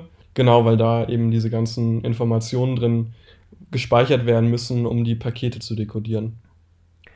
Und ich weiß nicht, ob du das Projekt kennst von Dresden Elektronik, die bieten ja auch diesen Ja. Zigbee-Stick an. Die haben ja, glaube ich, 200 Geräte oder so. Die, aber weißt du, was die verwenden, damit das funktioniert? Ist das irgendwie eine ähnlich... Ich, ich kenne mich jetzt Mhm. nicht aus mit diesen Chips auf Zigbee-Basis, ob die quasi den gleichen Hersteller nehmen müssen, ob, wie viel Ja. Spielraum man da hat bei der Hardware-Auswahl oder ob das irgendwie Mhm. zertifiziert sein muss. Weißt du, ob da Ja. jetzt noch Luft nach oben ist oder ob man vielleicht auch so jemand wie du da irgendwann mal einen eigenen Stick entwickelt, der vielleicht noch mehr Mhm. Kapazitäten hat? Ja, also dieses Projekt von denen hatte ich auch gesehen. Die, die gehen da ja ein bisschen anderen Ansatz, ähm, versuchen so eine All-in-One-Lösung zu bieten. Mhm. Ähm, ich nehme, ich bin mir sehr sicher, die setzen auf jeden Fall auf einem anderen Chipset auf. Die werden nicht diesen CC2531 verwenden, weil der einfach sehr, sehr begrenzt äh, im RAM ist. Es gibt von Texas Instruments, der, die hauptsächlich diese Chips herstellt, ähm, gibt es verschiedene andere Chipsets noch, die mehr, mehr RAM haben. Ähm, genau, aber da muss man dann wieder eine komplett eigene Firmware für schreiben in der Regel, beziehungsweise die Firmware wieder anpassen, dass es gut funktioniert. Und das ist wieder ein Projekt, was viel Arbeit erfordert. Und ähm, ja, gerade was, was die da aufgezogen haben mit dieser ganzen Protokollimplementation in dem Stick selbst, haben die das, glaube ich, laufen. Ähm, bei dem, bei dem Zigbee-Stick mit dem CC2531 ist es noch ein bisschen anders. Da empfängt der Stick hauptsächlich die Pakete und gibt die dann weiter. Verarbeitet werden die aber dann von, von diesem Node.js-Server, der das Ganze dann bridgt über MQTT. Ja. Ähm, genau, aber die eigentliche Verarbeitung von, von den Informationen findet dann auf dem Raspberry Pi statt. Macht Ähm, ja auch Sinn, also macht ja auch viel Ja. flexibler. Da musst du nichts Genau. patchen, um neue Geräte Richtig. aufzunehmen und so. Richtig. Bei denen läuft es, glaube ich, auf den Stick. Die haben dann auch regelmäßig Firmware-Updates und so weiter. Ähm, kann ich allerdings jetzt keine verbindlichen Aussagen zu ähm, treffen, weil ich das Gerät nicht hier hatte. Ich habe es auch noch nie ausprobiert. Ich kann es dir gerne Ähm. zuschicken, wenn du es haben möchtest. Ja, das ist nett. Ähm, ich bin aktuell mit der Lösung ziemlich zufrieden mit den, mit den eigenen Netzen. Ich hatte da viel ausprobiert. Vielleicht auch so interessant für diejenigen, die das einsetzen. Da gibt es ja auch die Möglichkeit, dann Repeater zu pairen. Mhm. Aktuell ist es ja so, du hast da deine, deine Firmware drauf laufen. Mit, je nachdem, bei den meisten ist es so um die 30 das Limit der Anzahl der Geräte. Ähm, und da möchtest du jetzt irgendwie Geräte mit abdecken. Jetzt gibt es ein paar Probleme, auf die du stößt. Natürlich erstmal die, die Reichweite. Die, ja, wie weit kommst du mit dem Stick? Wie weit empfängst du? Wie weit kannst du senden? da gibt es verschiedene Möglichkeiten, die zu erhöhen. Da gibt es ja verschiedene andere Sniffer, zum Beispiel den CC2530, der hat ja nochmal eine Antenne, Ja. ähm, die länger ist. Allerdings hast du bei so Dipol-Antennen äh, die Geschichte, dass du mit der Antenne nicht automatisch weiterkommst, sondern du hast nur eine viel höhere Richtwirkung. Das bedeutet, du kommst in eine Richtung viel weiter, dafür kommst du in die anderen Richtungen deutlich weniger weit. Ähm, das kann natürlich durchaus Sinn machen, wenn man hauptsächlich auf einer Etage ähm, arbeitet, mit Dipol-Antennen zu arbeiten, weil du dann auf dieser Etage bessere Abdeckung hast und nicht nach oben oder nach unten strahlst. Das Allerdings heißt, ähm, die, diese Antennen, die, wenn du, ja, wenn die jetzt hochkant steht, dann ist Ja. die quasi 360 Grad drumherum, klappt gut, aber eine, also wo die Genau. Antenne hinzeigt, quasi da und nach unten nicht mehr so gut. Genau. Du kannst dir das wie einen Donut vorstellen, der um diese Antenne ist. Ähm, da, wo der Donut ist, ist guter Empfang und da, wo Mhm. eben die Löcher sind, ist, ist kein Empfang. Und ähm, genau, je länger die Antenne ist, je näher die an der Wellenlänge dran ist, desto größer ist dann die Richtwirkung. Und ähm, genau, deswegen, wenn du so eine ganz kleine Stummelantenne hast oder sogar eine Onboard-Antenne, wie auf dem CC2531, da ist die ja aufgelötet, das sind ja, Ja, einfach ja. nur Leiterbahnen, dann hast du, hast du eher so einen, so einen punktförmigen, punktförmigen Empfangscharakteristik. Also ähm, dann geht da so eine Kugelwelle von aus sozusagen, die dann in alle Richtungen gleich gut empfängt, allerdings natürlich nicht so weit. Ähm, deswegen muss man dann immer schauen, wie platziert man seine Geräte und so weiter. Du hast aber nicht nur das Problem, dass eben dieses Gerät eine gewisse, also der, der Koordinator in dem Netzwerk, dein Empfänger, eine gewisse Reichweite hat, sondern natürlich auch deine Sensoren haben nur eine gewisse Reichweite. Die haben hier eine Antenne eingebaut Klar, ja. und ähm, das ist zwar schön, wenn die die Nachrichten von dem Koordinator empfangen können, wenn die dann aber das nicht zurückmelden können. Ja. Also das funktioniert ja mit Quittierungen. Also wenn ein, wenn ein Gerät eine Nachricht von einem Koordinator bekommt oder ein Gerät eine Nachricht an den Koordinator sendet, dann wird die immer quittiert, damit eben eine Empfangsgarantie da ist. Ähm, wenn die dann aber nicht ankommen, diese Quittierung, oder der, Sen der Sensor gar nicht senden kann, weil die Nachricht, der Messwert vielleicht gar nicht beim Koordinator mehr ankommt, dann nützt dir die, die tolle Antenne, die tolle Richtwirkung überhaupt nichts mehr. Ähm, da, da bist du dann auch daran gebunden. Das heißt, in der Regel ähm, bist du so bei 30 Metern, 30 bis 50 Metern, je nachdem, wie viele Wände dazwischen sind und so weiter, ist dann Feierabend. Und dann kannst du versuchen, das Ganze noch zu erweitern mit Repeatern. Ähm, mit Repeatern erhöhst du dann auch das Gerätelimit, weil die Repeater natürlich wieder zu, zusätzliche Geräte in ihrem RAM halten können. Aber dann könnte man ja im Endeffekt unbegrenzt viele Geräte, so viele wie es Adressen gibt, wahrscheinlich aufnehmen dann, aber Richtig. Ja, die Adresse ist recht groß. Das heißt, du bist da tatsächlich in einem sehr, sehr großen Bereich. Ähm, kannst du Geräte hinzufügen über, über das Netzwerk. Allerdings ist es so ein bisschen, musst du ein bisschen aufpassen. Denn ich dachte mir, okay, was machst du? Du willst ein großes Netzwerk haben, du klatscht jetzt alle 10 Meter einen Repeater hin. Und ich habe dann wirklich teilweise pro Raum zwei Repeater gehabt, weil ich gedacht habe, gut, mache ich jetzt eine riesen Abdeckung mit, kann ich unendlich viele Geräte joinen. Und ähm, das Problem ist, dass du einen riesigen Overhead hast, weil diese Geräte müssen irgendwie im RAM gehalten werden, einerseits. Das heißt, wenn jetzt dein, dein Node mit dem Sensor kommunizieren möchte, also dein einer Repeater möchte jetzt mit dem Sensor reden ähm, und der hat den gerade nicht im RAM, äh, dann muss er erstmal fragen, alle anderen Repeater, okay, welcher Repeater hat gerade diesen Sensor im RAM? Und ähm, dann wird das Ganze an den gesendet und äh, ja, über, über mehrere Hops. Also du hast dann, ein Repeater hat ja seine Nachbarn irgendwie. der kann ja Das wieder heißt- einen Repeater haben dann. Genau, der kann wieder nur Repeater sehen und dann hast du so ein Multi-Hop-Netzwerk, ähm, was natürlich auch sich ändert. Das heißt, du hast dann Neighborhood Discovery und so weiter, weil irgendwie sich diese Topologie in dem Netzwerk ändern kann, wenn sich Sensoren bewegen. Okay, Fenstersensoren sind in der Regel fest ähm, installiert, aber wenn du zum Beispiel dein Fenster öffnest, die Fenster sind ja in der Regel so beschichtet, dass sie bestimmte UV-Strahlung nicht durchlassen. Mhm. Ähm, diese, diese Beschichtung ist tatsächlich sehr, sehr ja, schirmend für Funk, Funkstrahlen.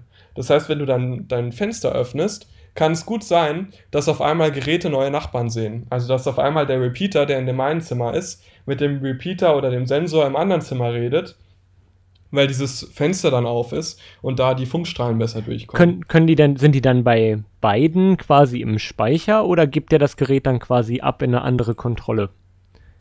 Also wie genau das mit dem Speichermanagement funktioniert, weiß ich jetzt auch nicht. Da bin ich in diesem Zigbee-Stack nicht drin. Mhm. Aber diese, die werden dann auf jeden Fall irgendwie übertragen und der, der damit redet, ähm, hat es dann, hält es irgendwie im Speicher. Ähm, es gibt dann auch so einen Mechanismus, weil wenn du die Repeater alle ausziehst, dann gehen ja diese ähm, Informationen teilweise verloren, je nachdem, ähm, um dann eben neue Sensoren wieder oder die Sensoren wieder zu entdecken. Das Hauptproblem ist allerdings, dass du eben dieses Multi-Hop-Netzwerk hast. Ähm, das bedeutet, wenn du jetzt den Sensor im Schlafzimmer verwendest und dein Koordinator ist irgendwo im Keller und du hast da fünf Repeater dazwischen, auch wenn es auch deutlich näher ist, der, der Sensor nimmt ja immer den Weg oder der Repeater nimmt immer den Weg, der die beste Empfangsrate hat. Ja. Das bedeutet, wenn du fünf Repeater hast und einen Sensor, wird dieser Sensor immer über diese fünf Repeater gehen zum Koordinator um da sozusagen die beste, beste Signalabdeckung zu kriegen. Pro, pro Weiterleitung hast du allerdings immer eine Zeitverzögerung und die ist nicht gerade gering. Das heißt, bei fünf Repeatern bist du dann im Bereich von Sekunden, die dieses Signal dann braucht, bis es beim Koordinator ist. Für einen Fensterkontakt doof, für einen Lichtschalter noch mehr. Wenn du den Lichtschalter drückst und erstmal fünf Sekunden warten musst, bis das Licht angeht, dann denkst du dir auch, okay, was ist hier gerade passiert? Und das Ganze ist dann halt auch nicht so, nicht so deterministisch vorhersehbar. Das heißt, ähm, es kann mal zwei Sekunden, mal fünf Sekunden dauern. Und ähm, je nachdem, wie viel halt gerade auf der Bandbreite los ist. Ja, und wie sich das wird. Netz vielleicht verändert hat automatisch. Richtig, genau, ja. Wenn, wenn auf einmal neue Sensoren auftauchen oder ein Sensor gerade verschwunden ist oder ein Repeater hat auf einmal einen viel besseren Empfang zu einem anderen, weil das, Sens äh, weil das Fenster auf ist, äh, da kann sehr, sehr viel passieren. Und in diesem ja, Sensornetzwerken, äh, die mobil und drahtlos sind, da kann, kann halt viel passieren. Und ähm, deswegen habe ich mittlerweile, weil mir als oberstes Ziel war mir Geschwindigkeit wichtig, weil ich will, dass meine Schalter innerhalb vom Bereich von 50 bis 100 Millisekunden reagieren damit sich das wie ein normaler Lichtschalter anfühlt und nicht wie irgendwas, was erst über die halbe Welt geroutet wird. ja. Ja, genau. Deswegen habe ich jetzt tatsächlich mehrere Zigbee-Netze aufgespannt mit mehreren Koordinatoren. Weil bei Zigbee ist das Problem, du kannst nur einen einzigen Koordinator in einem Zigbee-Netz haben. Das heißt, der Koordinator ist das, wo dann die Daten alle am Schluss ankommen. Und da läuft dann auch dein, dein Pi und da läuft dann auch dein Zigbee to MQTT drauf. Kann denn Zigbee to MQTT mehrere Koordinatoren oder wie sagt man? Oder musst du jede, jedes Mal eine neue Instanz machen? Genau, du musst jedes Mal eine neue Instanz machen. Ähm, ich habe dann einfach mehrere Pis. Insgesamt habe ich drei Pis bei mir aktiv ähm, mit drei Koordinatoren, wo dann drei Zigbee to MQTT-Instanzen drauflaufen. Und ähm, das Ganze wird dann eben über MQTT, über einen MQTT-Server an FEM gesendet. So habe ich eben die Möglichkeit über einen Hop, also der Sensor redet immer direkt mit dem Koordinator ohne Repeater, ähm, zuverlässig dann innerhalb von ein paar Millisekunden das Ganze zu schalten. Weil bei diesem Repeater kann halt viel passieren. Wenn, wenn so ein Paket gerade gesendet wird und in der Zeit sendet ein anderer Sensor, dann kann es auch sein, dass der, der Lichtschalterklick erstmal gar nicht ankommt. Und je, je, je öfter das weitergeleitet wird, desto größer ist halt auch die Wahrscheinlichkeit, dass es vielleicht auch gar nicht ankommt. Und das willst du in der Regel nicht. Du willst, dass es zuverlässig funktioniert. Und deswegen ist es die einfache und die beste Lösung, wie man sowas zuverlässig ja, aufbauen kann im Zigbee-Netz. Es ist natürlich ein bisschen aufwendiger, weil du auch teurer natürlich, weil du mehr Pies brauchst. Du brauchst, ähm, ja, die Pies sind ja hauptsächlich das teure. Ähm, wobei man da auch einen Raspberry Pi Zero einfach nehmen kann. Reicht völlig aus. Und da dann so einen Zigbee-Stick dran und dann macht man das eben für den Umkreis, ähm, wo dann eben die Sensoren liegen, macht man einen Pi und dann hat man die schnellste Reaktion. Ja, aber jetzt stelle ich mir vor, ich meine, jetzt macht sich ja nicht jeder Anwender da draußen Gedanken, wie so ein Netz aufgebaut wird. Das regelt sich ja, ja in der Regel von alleine. Und jetzt finde ich vielleicht so Osram äh, Zwischenstecker voll cool. Ja. Weil die einfach gut funktionieren. Jetzt läuft das ja auch alles auf Zigbee-Basis und mhm. soweit ich weiß, sind die ja automatisch dann auch wieder Router. Und dann baut sich das Netz ja automatisch kompliziert. Und auf einmal habe ich Delays im Netz, nur weil ich mir die vierte Zwischensteckdose gekauft habe, oder wie? Richtig, richtig. Also diese, an Strom angeschlossenen Geräte haben oft auch eine Routing-Funktionalität in Zigbee. Das heißt, wenn man die sich kauft und sich dann wundert, warum das Licht auf einmal nur nach zwei Sekunden reagiert, dann wird das in der Regel höchstwahrscheinlich daran liegen tatsächlich. Und da muss man einfach aufpassen. Man muss wissen, dass Router zwar erstmal cool sind vom Ansatz, man erhöht irgendwie die Reichweite, aber das kommt halt nicht kostenlos. Man hat immer eben diesen Overhead, der dazu kommt einerseits den zeitlichen natürlich, aber auch den organisatorischen. Gut, den merkt man jetzt nicht so, weil es automatisch passiert. Mhm. Aber diesen zeitlichen und halt eben, dass Pakete auch verloren gehen können oder sich Repeater vielleicht doch mal nicht sehen, warum auch immer, kann irgendwas passieren. Die Orlinen sind unten, auf einmal ist der Empfang schlechter und schon funktioniert die, ja, die Route vom Repeater zum Repeater nicht mehr. Und ähm, deswegen ist es tatsächlich am besten, wenn man, wenn man ja möglichst einzelne Netze aufspannt. Ja, echt. Ja, verrückt, muss man sich. Aber es ist ein echt guter Inhalt, also äh, beschäftigt ja auch wirklich viele zurzeit. Ja, also wer, wer Probleme damit hat, dass irgendwie sein Zigbee-Netz extrem langsam ist, der sollte sich überlegen, wie viele Repeater hat er dazwischen und wie groß ist dieses Netz so. Und wenn man das Ganze irgendwie ohne Repeater lösen könnte, äh, dann kann man die Latenzen in der Regel auch sehr, sehr gering halten. Das merkt man ja auch, wenn man sich so einen Netz am Anfang mal aufsetzt mit nur einem Sensor drin, dann ist das unglaublich schnell. Und wenn man dann immer mehr hinzufügt und mehr und dann Repeater dazu und auf einmal wundert man sich, das, was am Anfang so gut funktioniert hat, ist jetzt auf einmal so brechend langsam, dann liegt das daran, ja. Hast du denn schon mal, ich meine, es gibt ja diesen, wie hieß der CC2530, der hat ja erstmal keinen USB-Anschluss, ne? Da, gibt, äh, da hast du dann einfach RXTX oder so und Richtig, los geht's. Genau. Hast du oder gibt es Projekte, dass du das zum Beispiel mit einem ESP ins WLAN bringst und dann mit ähm, Zigbee to MQTT dann irgendwie über so ein, wie heißen die, ESP-Link oder so, über Richtig. das WLAN miteinander verknüpft? Geht sowas? Sowas, sowas funktioniert, das habe ich auch schon tatsächlich als Projekt gemacht. Allerdings hast du dann ein Problem, dass du diese serielle Schnittstelle über WLAN zuverlässig äh, hinbe hinbekommen musst. Ähm, das bedeutet, dieser, dieser Stick ist ja nicht eigenständig, sondern der braucht diese Node.js-Firmware im Hintergrund. Genau. Ähm, beziehungsweise nicht die Firmware, sondern das ist ja, die Firmware ist ja drauf, sondern ja die Software, die eben läuft und diesem Stick sagt, was mit diesen Paketen passieren soll. Und da auch bestimmten Handshake mit dem Stick hat und so weiter. Ähm, jetzt hast du das Problem, wenn dieser Stick mal irgendwie neu startet oder deine WLAN-Verbindung abbricht, dass die, die äh, Software der, der ähm, ja, Zigbee to MQTT Stack das nicht mitbekommt. Und dann funktioniert dein Netz nicht mehr. Und das heißt, Wie das, das repariert sich auch nicht von alleine wieder, oder? Das repariert sich nicht von alleine. Ähm, du musst dann tatsächlich gucken, wie du diesen, diese, diese über WLAN hergestellte serielle Schnittstelle dann immer aktuell hältst. Das ist erstmal eine Aufgabe für sich, das hatte ich probiert. Da gibt es verschiedene ja, Programme, die du für den Raspberry Pi einfach installieren kannst, die sowas eigentlich machen. Aber die handeln halt alle nicht damit, ähm, was passiert, wenn irgendwie mal diese Verbindung da abbricht und terminiert, weil irgendwie mhm. gerade der, der Strom ausgefallen ist oder irgendwas. Ähm, deswegen hatte ich das dann eine Weile probiert, aber auch irgendwann wieder verworfen, weil das einfach nicht zuverlässig funktioniert hat. Und ich habe es auch nicht hinbekommen, das zuverlässig hinzukriegen. Ähm, ja, deswegen schade ich dann gesagt, wär, wär, das, das ist schade, weil, cool, ja. weil du das dann sehr, sehr günstig auf, auf einem Pi laufen lassen könntest. Ähm, ja, es war tatsächlich, ich, ich, bin, ich bin mir sicher, es gibt irgendwie eine Lösung dafür. Es, es muss möglich sein. Ähm, es erfordert natürlich aber viel, viel Software, weil du erstmal dieses Zigbee to MQTT anpassen müsstest, dass es eben solche Fälle abhandelt und dann den ganzen Stack neu startet und so weiter. Kann allerdings natürlich auch dazu führen, dass es mal Zeitbereiche gibt, weil der Stick eine Weile braucht, um zu starten, äh, in denen eben diese ganze Topologie von dem Netz noch nicht bekannt ist, weil ähm, ja eben dieser Stick neu startet, beziehungsweise die Verbindung neu hergestellt werden muss und neu gestartet werden muss. Mhm. Und ähm, deswegen hat es durchaus auch Nachteile.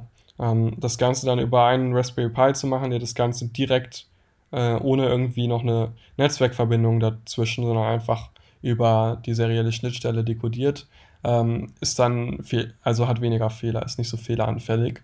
Deswegen äh, hatte ich mich dann auch für diese Lösung entschieden. Ja, spannend, äh, weil ich glaube, da ist noch viel, Luft nach oben, was man mit Da ist noch viel Luft, ja, da ist noch viel Luft auf jeden Fall. Ähm, müsste man entsprechend verschiedene Stellen anpassen. Aber wer da Interesse hat und sich da in dem Bereich auskennt, der kann da sich äh, gerne engagieren. Das Projekt sucht auch immer weitere Unterstützer. Ähm, du siehst, es gibt mehr Projekte, als man Zeit hat. Kennst du wahrscheinlich auch. Kenn ich auch, ja. ja, haben wir auch schon drüber geredet, dass du eigentlich immer zig Projekte machen willst, aber irgendwie die Zeit fehlt. Ja, apropos Zeit, ich glaube, wir machen mal an dieser Stelle einen Break, weil es ist schon verdammt lang geworden. Was ich auf jeden Fall mitgenommen habe, erstmal vielen, vielen Dank für das, was du in der Community-Arbeit leistest. Ich meine, gerade mit diesen Zigbee-Geschichten, das war ja schon ein hm. Meilenstein, muss man ja fast sagen, den du hm. da äh, jetzt ähm, ja ins Rollen gebracht hast. Ja. Und ähm, dann noch mit dem Kull und so weiter. Also es ist echt vielen, vielen Dank für die viele Arbeit und für die vielen coolen Projekte. Und vielleicht sehen wir ja zu der Siedle-Geschichte auch nochmal irgendwann irgendwas von dir. Genau, ja. Wenn das veröffentlicht werden darf. Ich meine, das sind natürlich auch immer Lizenzthemen und so im Hintergrund. Ja, da würde ich mich tatsächlich erkundigen, wie das aussieht, aber auf jeden Fall, ja. Vielen Dank auch an, an der Stelle von mir, dass du mir die Möglichkeit gibst, hier darüber zu reden in dem Rahmen.